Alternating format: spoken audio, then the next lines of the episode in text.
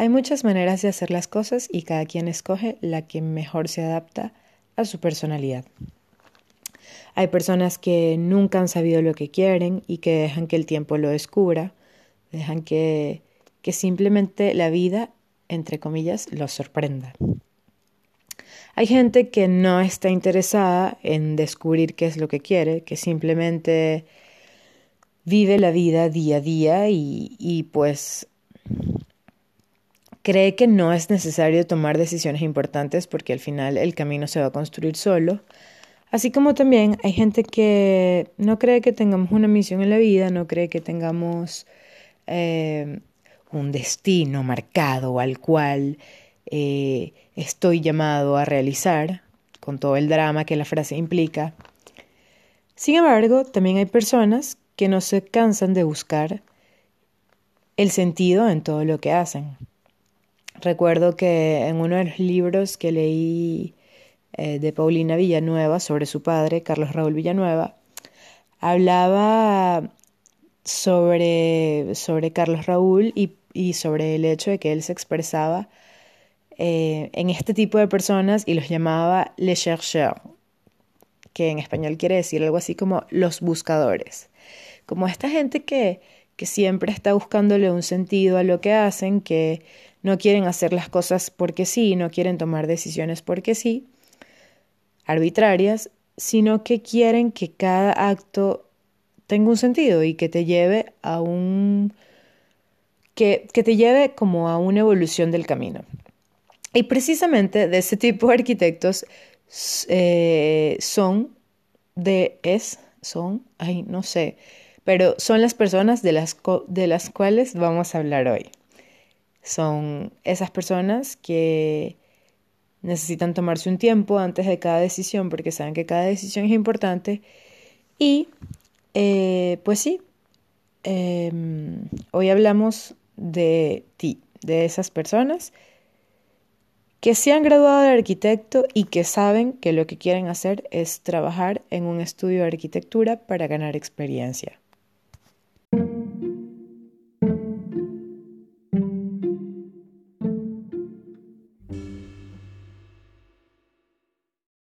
Bien, hoy hablemos de ti. Te has graduado de arquitecto. Sabes que hay muchos caminos por descubrir, quieres descubrirlos todos, pero hoy el enfoque es encontrar trabajo en una oficina de arquitectura que aporten a tus intereses y que te hagan crecer y evolucionar un paso más en tu carrera profesional. Pero ¿en cuál oficina y por qué? ¿Por qué postularse a su oficina? Entonces, Sí, cada decisión construye tramos del camino profesional que decidimos. Y mm, hablando de frases, porque siempre tengo una frase para cualquier eh, situación de la vida, hace unos días una compañera, una amiguita, me comentó que un profesor le dijo en la universidad que mm, como arquitectos debemos proyectarnos para los próximos 40 años de carrera. Obviamente, cuando el profesor le dice ello, cuando el profesor le dice esto, la primera impresión de Laura es, Dios mío, eso es demasiado tiempo, o sea, ni siquiera sé qué voy a comer mañana. Y obviamente yo estoy de acuerdo con Laura, yo entiendo lo que ella quiere decir, es muy, muy difícil proyectarse tanto tiempo, sobre todo porque, porque bueno, no sé, en la vida puede pasar de todo. Sin embargo, en una carrera como arquitectura, el, el camino se construye lentamente y cada paso que das te lleva a una situación distinta y, el camino puede completamente ir a direcciones opuestas si no tomamos en cuenta y si no pensamos qué es lo que queremos a largo plazo. Entonces, creo que la primera pregunta sería, ¿dónde postular y por qué? ¿Dónde voy a postular? ¿Dónde voy a, a, qué oficinas voy a enviar mi, mi, correo, mi CV y mi portafolio? Y, pensarlo con, detenimiento. Pensarlo, pero sin paralizar la acción. Entonces, em, lo que a mí me pareció más lógico es entender que esta decisión de dónde postularse y por qué está influenciada por varios factores. Uno, la temática de la oficina, que ya lo hemos hablado en el capítulo anterior en las escalas de trabajo. ¿Qué se hace en la oficina? Arquitectura, eh, no sé, de interiores, diseño de interiores, em, equipamientos urbanos, vivienda social, vivienda colectiva, vivienda privada, em, diseño industrial, que es otra rama, ilustración, que son ramas afines a la arquitectura. Es una oficina de urbanismo, es una oficina de una gran escala territorial. ¿Cuál es la temática de la oficina? ¿Qué se hace en esa oficina? Entonces, entendiendo que ese tema ya lo has meditado porque escuchaste el episodio anterior, hay otros factores como la ubicación de la oficina, porque posiblemente no estés demasiado interesado en, en una temática específica, pero sí un lugar donde quisieras trabajar. Por ejemplo, eh, no sé, hiciste tus estudios de arquitectura en España, España, pero descubriste un, no sé, una pasantía buenísima o descubriste que en Dinamarca hay muchas oportunidades para arquitectos y hay muchas oficinas interesantes, como que todas las temáticas te interesan, te las podrías abordar, pero precisamente Dinamarca como país te interesa muchísimo. Entonces ese es otro factor que juega eh, al momento de tomar una decisión. La ubicación de la oficina. ¿Te interesa más encontrar una oficina por el lugar en el que se ubica que por su temática? Eso podría ayudarte a decidir. Luego, otro factor a tomar en cuenta es el equipo de trabajo. Trabajo, perdón. Hay, hay oficinas que, no sé, tienen buena fama.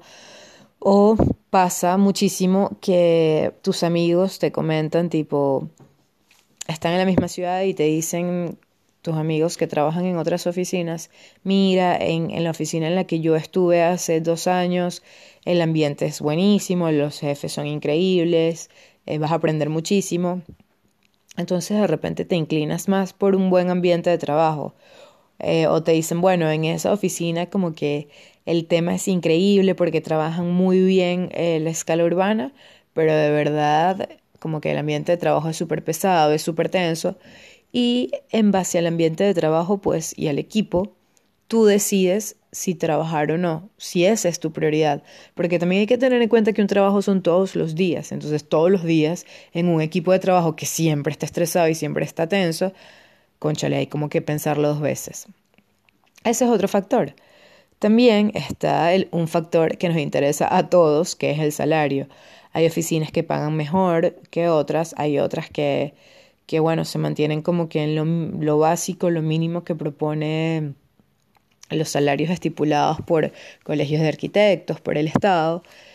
Y mm, mientras que a lo mejor hay otras que tienen salarios más competitivos, pero son más exigentes. También son cosas a evaluar, o sea, también son, son temáticas, es una temática, es un factor que influye al momento de tomar tu decisión porque de repente sí, bueno, vas a ganar mejor dinero en, en una oficina porque te comentaron que, bueno, sus propuestas salariales son más interesantes, pero si vas a trabajar como un esclavo todos los días, no vas a tener momento en el cual disfrutar de ese dinero, entre comillas. Entonces, es un factor también importante a tomar en cuenta. ¿Quieres eh, trabajar en una oficina con un salario competitivo? Porque quieres reunir a largo plazo, porque mm, en este momento quieres trabajar a fondo y, bueno, como que tener un, dinerito ahorrado te viene bien. Es, esas son situaciones que pesan al momento de decidir. Otro factor sería el tamaño de la oficina. Eh, si es una oficina grande, si es una oficina muy pequeña, si es una, si es una oficina mediana. ¿Y por qué el tamaño importa? Porque mm, dependiendo de, del tamaño de la oficina, aprendes cosas distintas. Si recuerdo muchísimo, eh, en mi muy poca y corta experiencia profesional, que cuando trabajé en oficinas hice como dos pasantías en oficinas chiquiticas. El contacto con tu jefe es muy directo, aprendes directamente de él y aprendes a hacer un poquito de todo, puesto que no hay como una persona encargada de, de cada rubro, por así decirlo, de la oficina, entonces terminas aprendiendo un montón de cosas y teniendo un conocimiento un poco más general, mientras que cuando trabajas en una oficina mucho más grande, donde cada cargo está establecido, el aprendizaje que obtienes es muy, muy puntual, es súper puntual, o sea, como que a menos de que estés en un, puesto un poco más general como, como director de proyectos, jefe de proyectos, es muy probable que el aprendizaje que tengas sea muy puntual. Otro factor es la, tecnología que utilizan estas oficinas em, y en base a ellas tomar una decisión. No es lo mismo trabajar en una oficina todavía un poco más tradicional que se maneja entre AutoCAD, SketchUp y la suite Adobe que trabajar con una oficina que te pide como requisito saber utilizar Revit o Archicad obligatoriamente o te pide utilizar, no sé, Rhino, etc. Estas, em, estos requisitos implican una oficina con un uso tecnológico mayor que te aportan otros conocimientos y otras formas de pensamiento. Este también es un factor súper importante a tomar en cuenta. Si de repente tú sabes usar Rhino, pero como que no eres un experto, tal vez trabajar en una oficina de arquitectura que use esta tecnología, que use este programa, puede aportarte muchísimo y puede mejorar tu carrera profesional. Y por último, el último punto que anoté, que está bastante ligado con el, con el tema del tamaño de la oficina, es la organización administrativa de las, de las oficinas. Hay oficinas que son más organizadas que otras y eso afecta muchísimo, muchísimo el trabajo del día a día. Yo recuerdo que hice una pasantía a mitad de mi carrera en una oficina que era súper organizada, donde todos los archivos tenían como... Todo, todo, en la computadora estaba organizado. No había absolutamente ningún lugar donde yo eh, debía dejar un archivo como, no sé, mal parado, desorganizado en el escritorio. No, o sea, había toda una estructura, todo un servidor, em, carpetas, organización, etcétera, dentro de las computadoras para que todos tuviéramos acceso a la información y todos supiéramos cómo guardar los documentos. También en la última oficina en la que trabajé en Caracas también era muy, muy organizada. Y esto permite que tú también aprendas a organizar, aprendas a organizarte a ti mismo en cuanto a tus trabajos individuales, freelance o tigritos, como decimos en Venezuela, para que aprendas a tener una estructura de organización eficaz que ya otras oficinas utilizan y que en un futuro puede, ayudarte inclusive para tu misma oficina. Entonces es un factor a considerar, eh, un factor del cual vas a aprender y que también influye en tu decisión. Entonces, bien, para resumir todos estos factores que afectan em, la oficina o el lugar donde te vas a postular. Primero, la temática de la oficina. Segundo, su ubicación. Tercero, el equipo de trabajo. Cuarto, el salario. Quinto, el tamaño de la oficina. Seis, tecnología que utilizan. Y siete, organización administrativa.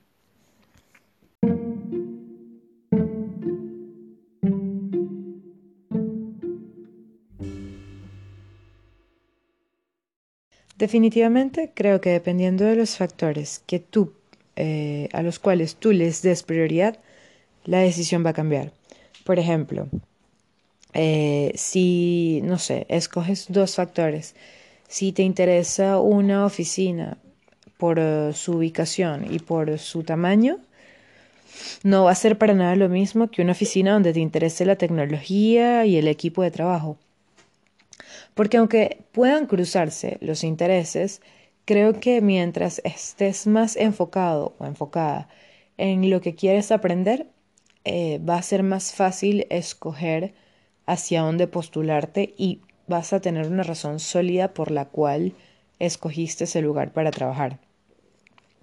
No es lo mismo trabajar en una oficina eh, que utilice alta tecnología para todos sus trabajos, para eh, modelar sus proyectos, para imprimir, para hacer las maquetas, que una oficina pequeña de 5 a 10 empleados, eh, que utilice una tecnología más tradicional, pero que el equipo de trabajo sea agradable y que esté en un lugar que tú quieras visitar.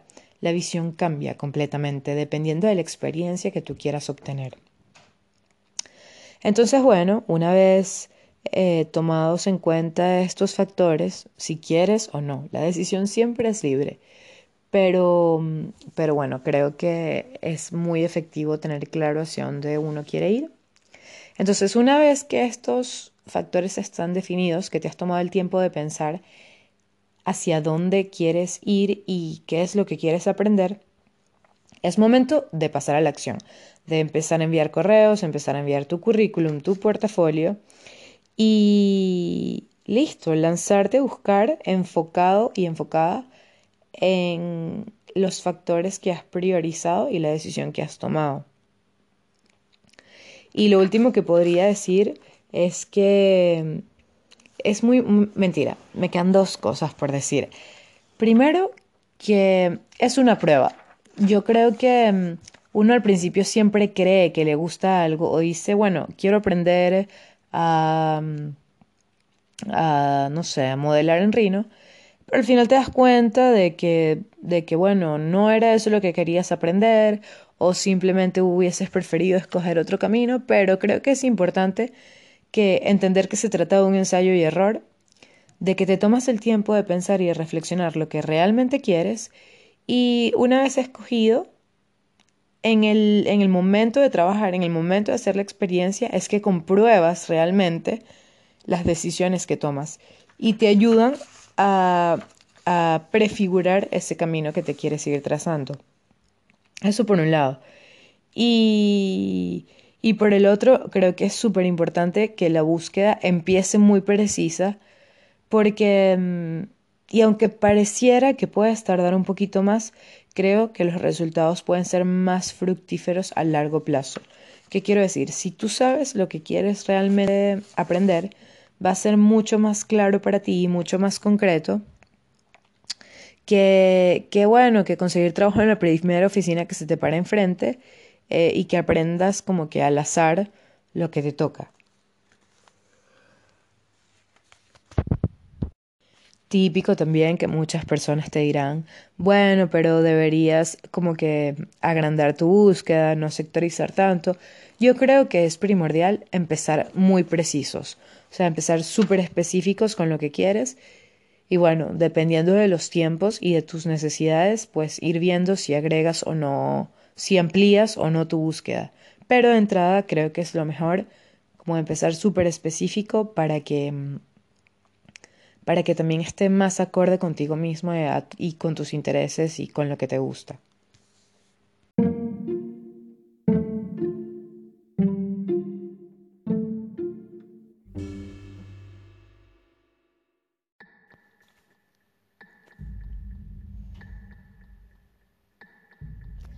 Esto ha sido todo por hoy. Espero que este episodio haya sido fructífero y que puedan compartirlo con personas que lo necesiten.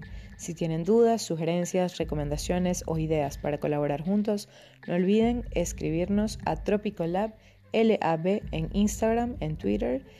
Y si quieren enviarnos un correíto, son bienvenidos a hola.tropicolab.eu o genesistropicolab.eu. Muchas gracias y que pasen un lindo día.